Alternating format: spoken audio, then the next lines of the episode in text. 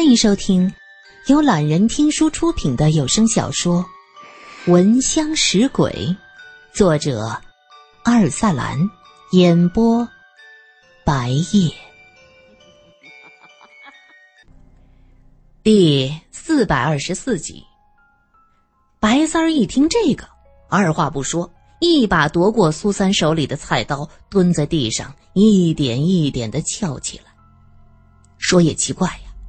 他那杜甫是极其肥胖的，可是蹲在地上的动作却是非常的灵活。罗隐不知道从哪里拿出一把匕首，也蹲下身子开始撬青砖。旺堆看着他们，将热水舀入大铜盆，说：“苏小姐，你先洗漱一下。”苏三现在哪里有心情洗漱啊？点点头说：“啊，先放着吧。”旺堆见苏三的眼睛盯着地面，按了按腰，从那灶台上拿起一把锅铲，也蹲下去撬青砖。苏三暗笑：“这是做什么？就这么点地方，俩蹲下还有地方吗？”旺堆嘿嘿一笑，把那铲子放下：“哎，这这。”就在这时，白三儿将一块砖撬起来，露出一块木板，看到木板。大家的眼睛都亮了，罗隐也再接再厉，和白三儿一起将剩下的几块砖撬起来，这地窖的出口就显现了出来。白三儿刚要打开木板，苏三喊道：“哎，先不要动，先去找老板娘，把她找过来。”没错，大家都忘了这件事儿，地窖做的这么隐蔽，不管里面是什么。就先得把老板娘找过来才对呀。旺堆方才逞能，搬柴扭了腰，没法蹲下撬青砖。此时他自告奋勇：“哎，我去。”就在这时，苏三吸了吸鼻子，什么味道？好像有东西糊了。旺堆急忙回身：“没有啊，这火烧的好好的，是不是木炭味儿？不对，是稻草。”是马厩。一听到马厩，罗隐拎着刀就往外跑。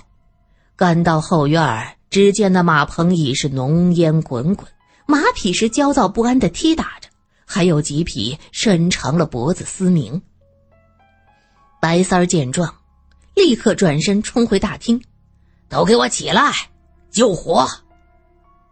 旺堆和罗隐冲进马厩救马，罗隐的手里挥动匕首。将马绳割断，几个白家下人掩着衣服，拎着裤腰，匆匆忙忙的跑过来，是牵马的牵马，扑打的扑打，还有人手忙脚乱去打水，整个后院是乱成了一团呢。苏三忙着递水，抬头看了一眼，这混乱的人群中，没有白三儿的身影。这时火已经被劈灭了，这时天也亮了。只是阴天又下着雪，完全看不到太阳。白三爷，是不是老板娘跑了？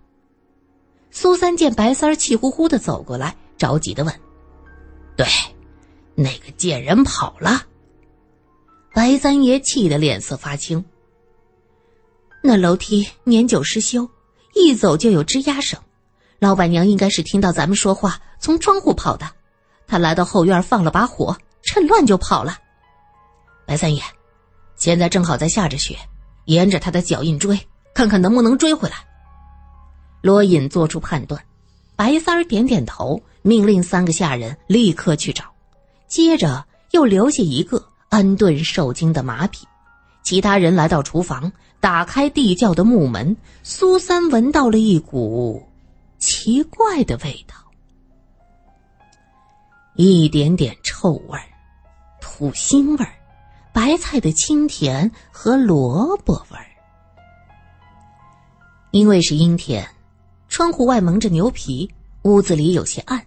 罗隐举着手电照了一下，看着好像没有尸体。这贴墙码着一圈白菜，还没等苏三开口，一个白家的家丁已经拎着马灯跳了下去。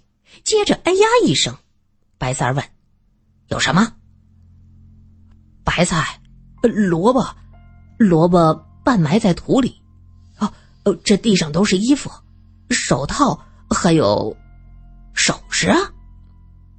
那个人的声音传过来：“是我们梁山人的衣服，都是我们梁山人的衣服呀。”白三儿看了罗隐和苏三一眼，三个人心中浮起不祥的预感：怎么会有这么多梁山人的衣服？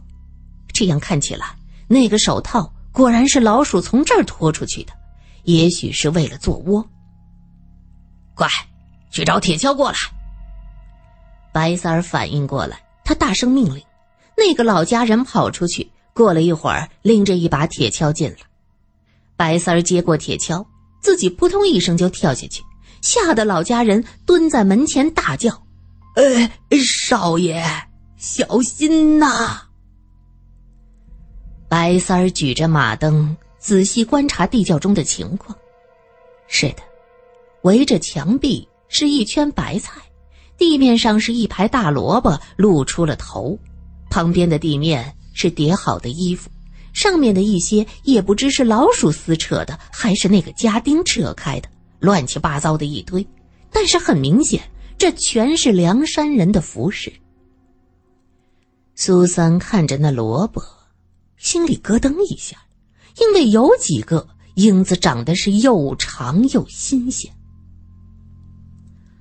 萝卜埋在土里是为了保鲜，这个环境，这个天气。萝卜的英子不可能长得这么长。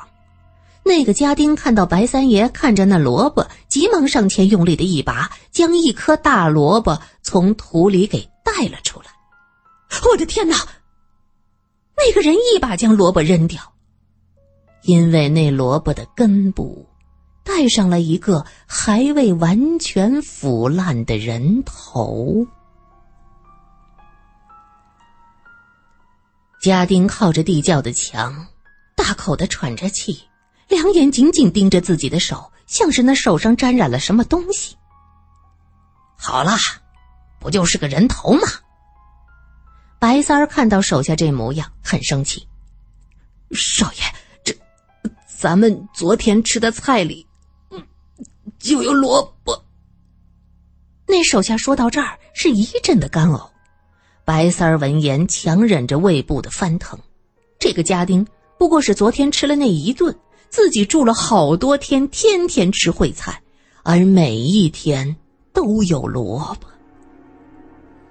白三儿努力压下心中复杂的情绪，他指着地面说：“继续挖。”那个家丁哭丧着脸，拎着铁锹往下挖。他们说的话，苏三和罗隐自然听见。罗隐喊着：“白三爷，情况如何？”下面的人拎着马灯，从上面看过去，地窖不算大，两个人在里面还能便于施展。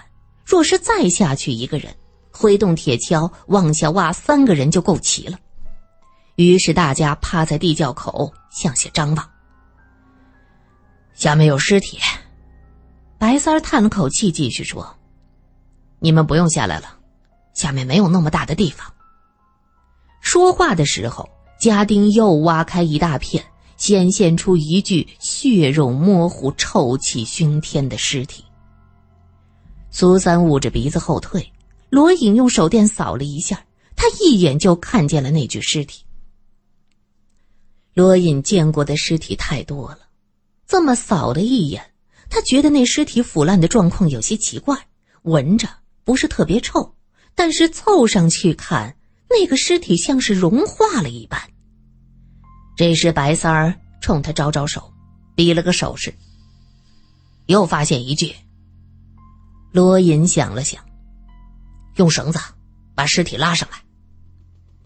这时，苏三想到方才救火时在马棚中有一大卷的麻绳，他说道：“马厩里有绳子，我去取。”话音未落。旺堆已经冲了出去，很快拎着绳子过来。罗隐将绳子的一头扔下去，白三儿和那个家丁忍着臭味和恶心，将尸体绑上。罗隐等人再一点一点把尸体给拉上了。白家的家丁也算是见多识广的，见识过死人，但这尸体是从地底下挖出来，又带着臭味儿，他们觉得非常的恶心，心里发怵。几个人用力的挖着，看着尸体露出一部分，一个家丁吓得手一松，那尸体腾的又坠下去。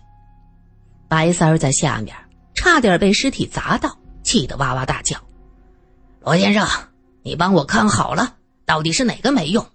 老子要把他贬成奴隶娃子！”上面的家丁不敢再掉以轻心，屏气凝神，一鼓作气把那尸体拉上来。尸体啪嗒一声掉在地面上，一个家丁吓得倒退一步，接着很小心的看向罗隐，他担心自己的失态被罗隐看见。罗隐哪里顾得上这些小事儿啊？他早就蹲下身子仔细检查尸体。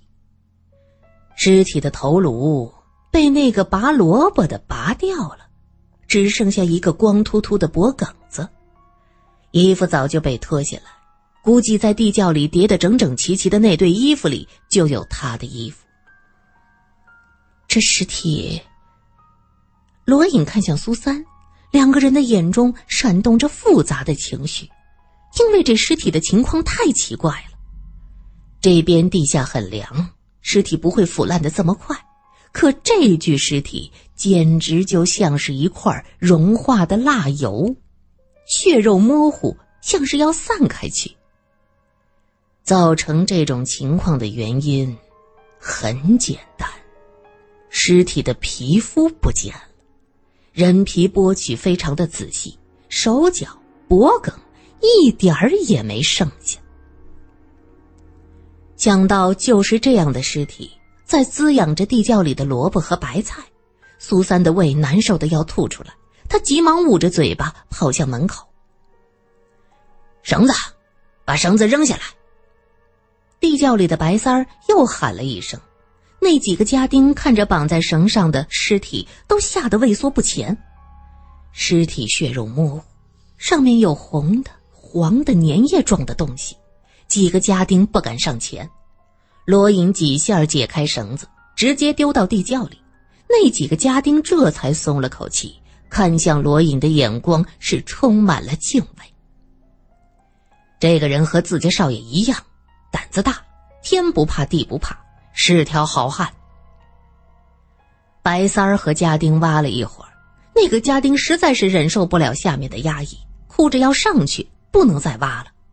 大家又用绳子。把白三儿和家丁拉上了，两人气喘吁吁，脸憋得通红。那个家丁大约是强忍着恶心，连鼻尖儿都是红的。他们已经挖出了三具尸体，这三具尸体就拽上了两具。白三儿用铁锹又往下挖，确定下面还有。挖出来的尸体全都没有皮肤。而且缺少的情况又不大相同。第一具是全身的皮肤被扒得干干净净，而接下来的那一具是上半身前后的皮肤不见了。第三具的情况也差不多，这又是为什么呢？苏三指着那具尸体，提出自己的疑问：应该是凶手在练手，他杀完人，剥取皮肤。开始还不太会剥，后来随着技术越来越好，剥的就越来越干净。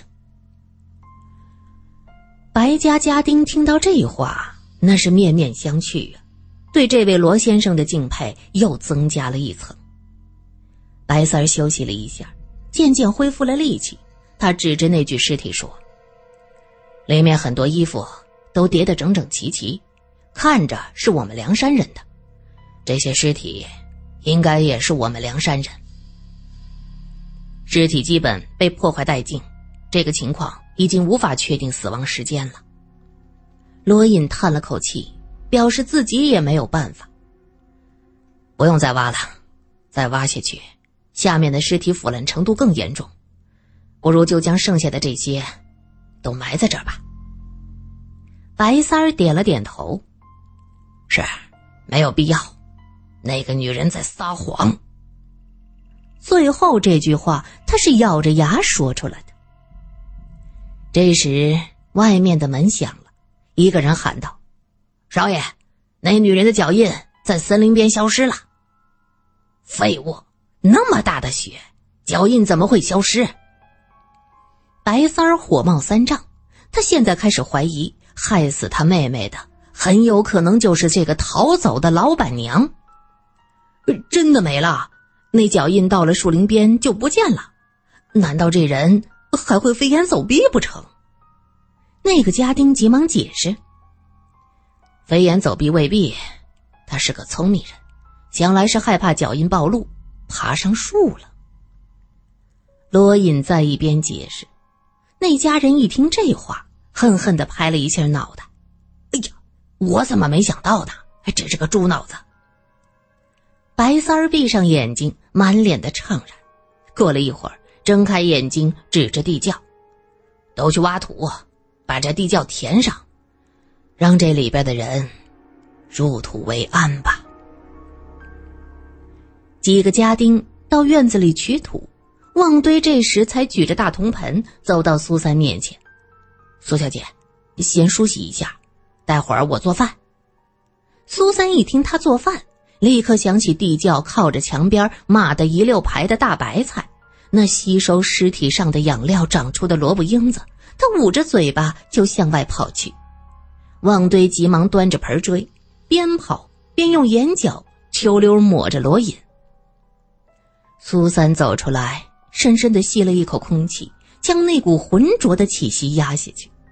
旺堆端着大铜盆过来：“苏小姐，您洗洗。”外面北风正紧，真是一场鹅毛大雪呀。苏三让旺堆把盆儿放在大厅的桌上，就着热水舒舒服服的清洗。洗完，想起自己没带毛巾，一抬头。看到旺堆将自己的毛巾递过来，他接过来一看，呃，苏小姐，这毛巾是新的，我没用过。苏三笑了笑，用这毛巾擦了脸，将毛巾放在一边，转身上楼找自己的背包去了。旺堆看看四周无人，匆忙将这毛巾揣进怀里。你干什么呢？罗隐走出来，呃，没没没没没没什么。刚才端水给苏小姐洗漱。罗隐闻言伸手一探，见着铜盆的水上有余温，也借着洗了洗。旺堆在一边老老实实的站着。罗隐洗完了，看向旺堆，做了个手势，让他过来一点。旺堆急忙凑过来：“罗先生，请问有什么吩咐？你最好别存别的心思。”罗隐笑了一下，伸手伸进他的皮袍子，拽出一条雪白的手巾。旺堆尴尬的笑笑：“我这条命是苏小姐给的，我永远是她的仆人。”罗隐用手巾擦擦手，又塞回旺堆的怀里，拍拍他肩膀：“能这么想就对了，很好。”说完，转身上楼，留下旺堆一个人对着那盆子。若有所思。